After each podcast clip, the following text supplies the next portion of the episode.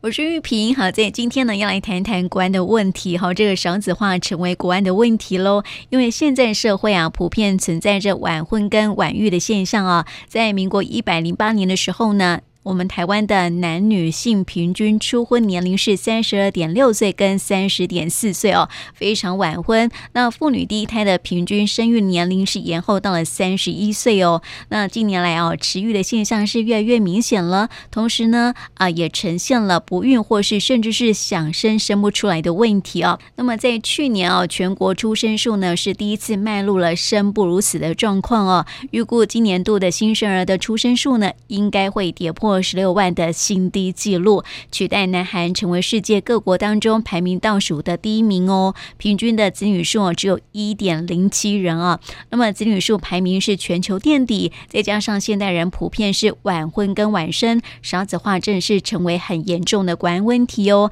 因此呢，行政院是推出了试管婴儿的补助计划，来支持跟协助不孕夫妻生育的愿望哦。那么在节目中呢，邀请到卫福部国健署妇幼健康组的。林怡静组长来为我们说明补助计划的内容。其实我们从一百零四年就开始呃补助低收入户跟中低收入户哈。那我们其实在这几年有一直听到，大就大家有这个，你知道做一个不孕症的疗程哈，十万块到二十万块哈是一个常见的一个数字。那我相信这个对于一般的呃夫妻而言是一个很大的一个经济压力哈。所以呃行政院也看到这样的一个需求，所以也愿意。呃，每一年投入三十亿的这个经费哈，来资助，就是让希望每一个夫妻都能够圆满他想要有子女的这个愿望。政府从呃今年的七月一号开始，有一个扩大人工生殖技术，也是试管婴儿的一个补助方案。好，那呃只要是不孕，国内就是不孕的夫妻，那。双方具有一个中华民国国籍，哈，夫妻双方有一位有中华民国国籍，然后太太的年龄在四十五岁以下，那就有这个需求的话，就可以透过呃我们特约全国有九十二家的特约的人工生殖机构，哈，去进行帮你做呃这个政府的一个试管婴儿补助的一个申请，好，那呃目前我们的方案的部分的话是呃针对就是。第一次来申请的话，如果你整个疗程都完成的话，有十万块的一个补助。好，那在如果第一次没有成功，再申请第二次的话，是有六万块的一个补助。哈，那呃未满四十岁的每一个胎次，哈，胎次就是我们活产真的活产胎之前，每一个胎次有六次的补助。那呃，四十岁到四十四岁哈，有三次的补助。那我们很期待，就是这个方案，行政院推动这个方案，就是希望就是呃，不孕减轻这些不孕夫妻。啊，大家都知道做试管婴儿的费用蛮蛮高的哈，所以希望减轻大家的一个经济负担。那也希望就是呃，民众能够把握这个年龄的部分，越年轻做成功率越高。那希望有需要的民众可以早一点来申请。你有需要申请的话，哈，你只要呃到人工，我们有特约的人工生殖机构，你们可以就近呃我们在呃国民健康署的网站上面哈有人工生殖机构的所在地，那你可以就近找你们附近的这个人工生殖机构，那由医师帮你评估，如果确定说，哎你是符合不孕症的条件，那。呃，医疗机构这边会帮你做线上的申请。那线上的申请，我们会透过呃电脑的审核，就符合我们刚刚的条件，就是第一个你要有不孕的呃医疗上面证明你是不孕症哈。那第二个的话，你夫妻双方要一方是中华民国国籍。那第三项的话，就是太太要未满四十五岁。那符合这些条件的话，其实系统审核，我们是透过资讯系统的审核，就马上会核下来，所以呃非常的方便。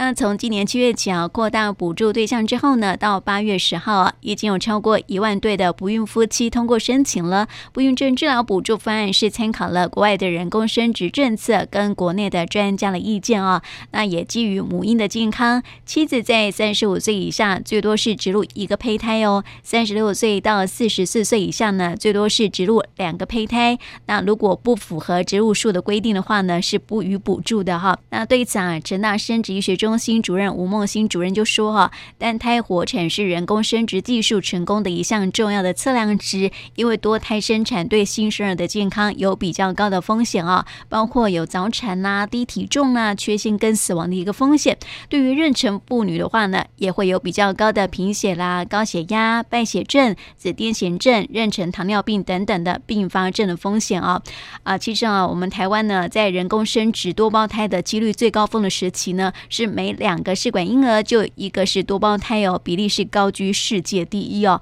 呃，邻近国家像是日本啊，人工生殖多胞胎的几率是低于百分之十哦。因此呢，台湾生殖医学会也订定了胚胎植入术指引啊，强烈的建议成功几率比较高的年轻女性呢，一次只要植入一个胚胎就好了哈。我们来听听吴孟欣医师怎么说。当然，我们都知道，从今年七月一号开始，我们所谓的扩大不孕症试管婴儿的补助方案。那这个方案实施之后呢，其实受到大家的瞩目。那相对的，我们也帮助到一些不孕症的病人。我们是希望她能够提早达到她怀孕的目的。可是，在这个怀孕的同时呢，我们也是希望她注意到一些要注意的一些健康问题。譬如说，我们希望她能够尽量以单胞胎的怀孕为主。那因为这个单胞胎怀孕呢，它可以减少一些。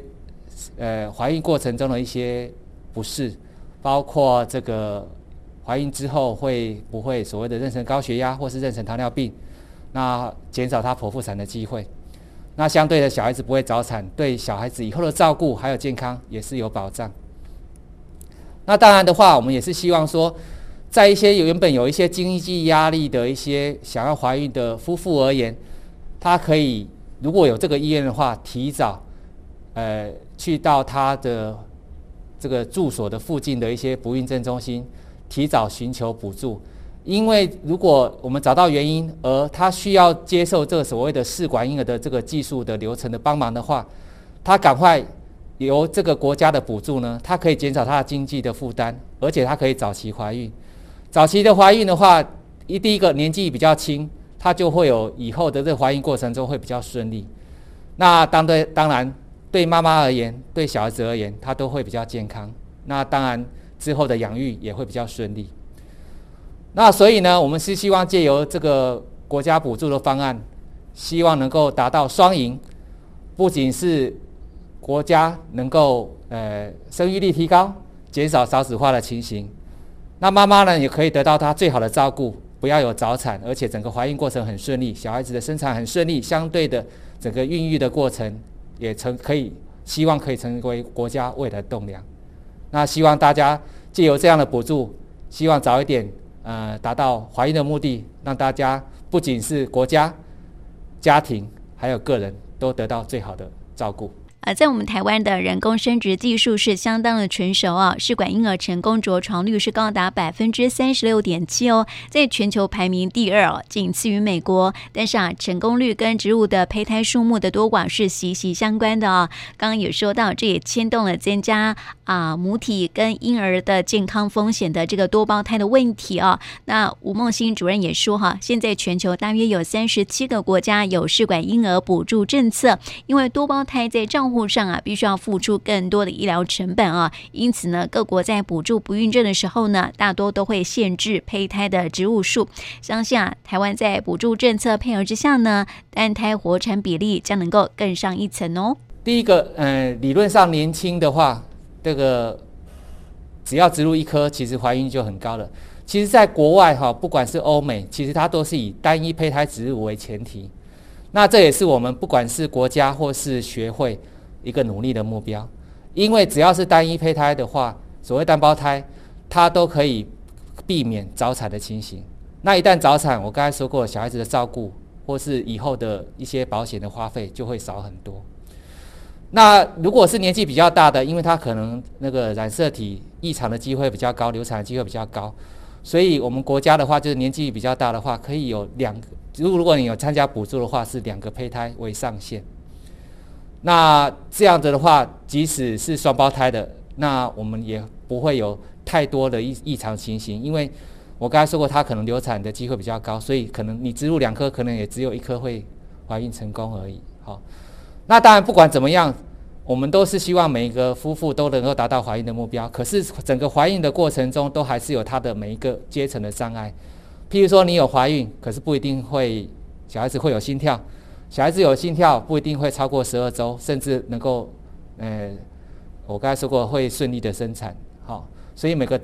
阶段都有每个阶段要注意的事情。那当然，我们希望早一点怀孕，而且怀孕的过程，如果你年纪比较大怀孕的话，相对的一些妊娠并发症的机会比较多，那也是相对的你会发比较多的心，甚至影响到身心的健康。那陈大医院是南台湾最大规模的医学中心啊，吴梦欣主任也提到，有不少较为艰难的不孕个案呢，都会转诊到成大，也都能够得到最好的医疗照护。那我想，我们成大的医师都，你知道我们有成大医学院，那其实我们的医师群都是非常认真而且负责的。那我们的团队合作也是非常好的。那我我刚才有说过，就是我们跟，因为一个怀孕不是只有妇这个太太方面而已，还有先生方面，所以第一个我们跟泌尿科的合作是很很紧密的。哦，我们会希望厘清它的原因，然后让这些夫妇达到最好的目标，只要找到问题。把问题解决了，甚至可以自己怀孕。那当然不得已，我们会做试管。那第二个呢，就是我们跟就是癌症团队的合作，因为有一些早期年轻的时候就得到癌症，不管是乳癌或是一些白血病等等一些癌症，那他可能会把精子或是卵子储存起来，或是他已经有婚姻状态了，我们会把他胚胎储存起来。那等到他的治疗完成之后，我们才把这些解冻，然后达到他怀孕的目的。所以这个是。我们做所谓的所谓的决策共享的一些这个合作，好，那当然还有一些我们跟这个其他的单位，哈，不管是内科、外科的合作都是很紧密的。那只要一个问题，有时候这个大家知道，这个医疗进步很多那个情况是你没有办法拿捏的，你的知识、医疗的知识那么广泛、那么爆炸，不是你一单一个人就可以解决的事情。那团队的合作就是那么重要。一个问一个病人有来，其实很多，呃，同仁不不各个头同仁都可以把这个问题厘清，然后找到他最适合的处理方式。这个是就是在我们成大医院的好处。因为在台湾每七对夫妻呢，就一对是不孕的啊，所以行政院从七月一号开始是大力推行试管婴儿的补助计划，在国内呢，大约有二点八万对的夫妻可以受惠哦。成大生殖中心从七月开始到现在啊，已经增加大约是五成左右的案量了啊，期待能够帮助不孕夫妻来圆梦，也可以减缓台湾少子化的现象哦。呃，我们是预计哈，我们我们成大医院一年大概是接近五百个。这个治疗周期，那我们预计今年结束会到所谓的七百个治疗周期。那因为它是七月一号开开始增加五成嘛，所以大概平均起来，我们今预计今年总共会增加两成到三成的这个量。所以从大概五百多加到增加到七百多，大概是两三成。那当然，我们是借由这样，不仅是能够让这个生产率增加，那当然明年刚好是虎年。现在怀孕呢，刚好生出来也是虎年，那我们可以，大家知道之前的虎年哈，那个怀孕率就好像一个小凹陷一样，就直接凹下来了。那我们这次就要把它填平，好，因为我们虎年大概是到明年的五月之前都是生出来的宝宝，都可能是虎年的小孩子。其实虎年很好啊，这个这个，嘿，对，就有人有经验了，对呀、像我妈妈也是属老虎的啊，好。我妈是台湾女中校长以前，啊，所以她这个都是你看都是一时之之选啊，哈，所以这个没有什么不好的。好，接下来呢，就请一名已经成功怀孕的王太太来分享她求子的心路历程哦。我我先跟大家介绍一下，我大概是三十一岁结婚，然后三十二岁开始看吴医师的不孕症门诊。那一开始，吴医师那时候看我说你很年轻哦，说谢谢吴医师，他说希望我自己努力可以自然受孕，所以我其实吃了呃一年多的排卵药都没有办法成功受孕。后来我做了两次人工受精，第二次有成功，可是在要验孕的时候它还是流出来了这样子，所以没有成功。那我那时候觉得这补助对我来讲是帮助蛮大，是因为我们做那个人工受精之后，我们是存了一年多的钱，而且包括我们有考虑到，因为我们有失败两次人工受精，所以我们连失败的钱都一起存了。所以我们那时候真的是准备了一笔二十万的钱，要准备来做这个人工试管的部分。那我们本来是今年年初就要来做，但是因为刚好家中的长辈就突然过世，走得非常的突然。然后我们办完了他的丧事之后，我们又要再办百日内的喜事，所以就一直拖拖拖拖到了五六月的时候，突然间看到说有补助，那我们说那我们再等个两个月的时间，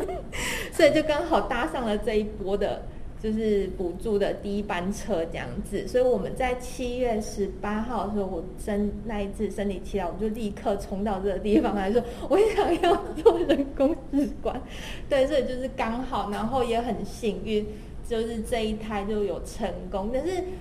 其实过程我还是到现在我还是很害怕，因为我们就是做完之后植入十四天之后要抽血，我就很担心我抽血的那个 SCG 没有过，然后又很怕就是它没有。按照比例每天都是乖乖的增加，所以即便到现在，我都还是很担心我羊膜穿刺出来的结果基因跟它的染色体会不会有问题这样子，然后也会担心早产，我就担心的好多。你报告还没告诉你吗？还没。哦，都正常，都正常。谢谢。恭喜你。谢谢你。谢谢。对，真的，但是真的知道有的时候真的好开心，真的觉得说谢谢，有这一个非常好的方案可以帮助我们圆梦这样子。吴梦欣主任也呼吁新婚夫妻接受婚后孕前的健康检查啊、哦。女性最适合怀孕的年龄是二十五到三十岁，三十岁以下的年轻夫妇啊，透过试管技术的怀孕率是最高的哦。而至于超过一年没有避孕也没有怀孕的夫妻啊，或是三十五岁以下的人呢，半年之后没有怀孕都要赶快去做孕前五查哈，包括了家族史的检查、男性精液精虫的检查、女性卵巢功能的检查，还有输卵管的摄影、荷尔蒙跟黄体功能的检查等等啊，才能够及早掌握到不孕的可能性哦。那我刚才说过，很多人先生的精子是活动力也 OK，数量也 OK，可是就没有办法怀孕呢、啊。那他可能是 DNA 出了问题，那什么问题呢？他可能是有抽烟，哦，或是有压力、喝酒，啊，体重很重，哦，啊，年龄的关系，哦，或是他以前有发炎过，或是一些空气污染、毒物等等，它都会造成 DNA 的损伤。所以我们会做一个叫做 DNA 的碎片试验。好，那我们会根据他的情形，譬如说比较简单的，我们就叫他体重减轻，不要抽烟，或是吃一些抗氧化的东西，包括维他命 C、维他命 E。哦，锌啊、硒啊这些叶酸啊这些东西，那有些真的没有办法了。譬如说他有所谓的经手静脉曲张，我们就要手术把他这些矫正。那还有一些真的没有办法了，我们就只好做试管婴儿。现在都是讲究所谓的预防医学，好，所以一般而言，病人的我们我们的那个试管婴儿周期就是负责咨询。那每个病人的决定都是不一样的，好，那可是我们善尽我们应该要告诉他的，因为。以以往还没有这种概念的时候，很多病人跑来跟我说：“为什么当初我治疗之前，医师没有告诉我要做这些，先做这些预防动作？”就好像我时常打个比方，如果三十年前就要叫你做保险，你愿意去保险吗？你会说你咒我死，对不对？好，可是三十年之后有一个好的保险，你能够你不去保吗？你一定赶着去保哈。而对于生病或是其他因素暂时没有办法怀孕的妇女啊，吴梦欣主任也建议可以考虑先冻卵跟冻胚，有身体上的状况呢就先治疗啊，等身体恢复健康之后呢，就可以尽早把夫妻双方品质优良的精子、卵子或是胚胎植入喽。我们跟这个乳癌，不管不是只有乳癌啦，一大堆癌症、白血病啊什么这些，我们会做所谓的医病共享决策，因为这些人呢可能都还没有结婚，哦。那甚至都还很年轻，那我以这个例子来讲哈，他得到癌症之后，他预计要接受癌癌症的治疗，所以现在的观念已经形成了，这些癌症的医师都会把他介绍给我们做所谓的咨商，那他可以决定要不要冷冻，因为一旦他有这个，他要化学治疗或是那个放射治疗之后，诶，他可以自己先努力，因为这个癌症的治疗或许不会影响到他的精子或卵子。可是，一旦它有受到影响，那我们会验那个刚才我们说的 AMH 来判断。好，一旦它有受到影响，那甚至自然怀孕、能够受精都没有办法了。我们会把它之前的，不管是冷冻卵子，或是冷冻精子，或是甚至是冷冻胚胎，再把它植回去，然后他就怀孕成功了。但是呢，医师也提醒哦，虽然说冻卵冻胚的技术很成熟，可以为夫妻俩多争取一些的时间啊，只是呢，女性子宫会随着年龄而老化哦，最好赶快生育，才能够事半而功倍哦。另外，想要生子，千万别抱着。啊，随缘的心态哦，如此只会拖延治疗的黄金期，也会降低怀孕的几率哦。不但是拉长了治疗不孕的期程，医疗费用也会增加哦。受术妇女呢，也会多吃很多的苦哦。所以千万要好好的把握这一次的政策利多。当然，也希望政府能够继续推行更友善便民的托婴育儿等等的配套措施。同时啊，该如何减轻已婚的年轻夫妻买房子的压力啊，并且鼓励年轻人可以早婚早生，让年轻人可以敢婚、敢生、敢养哦，能够真正解决台湾少子化的问题哦。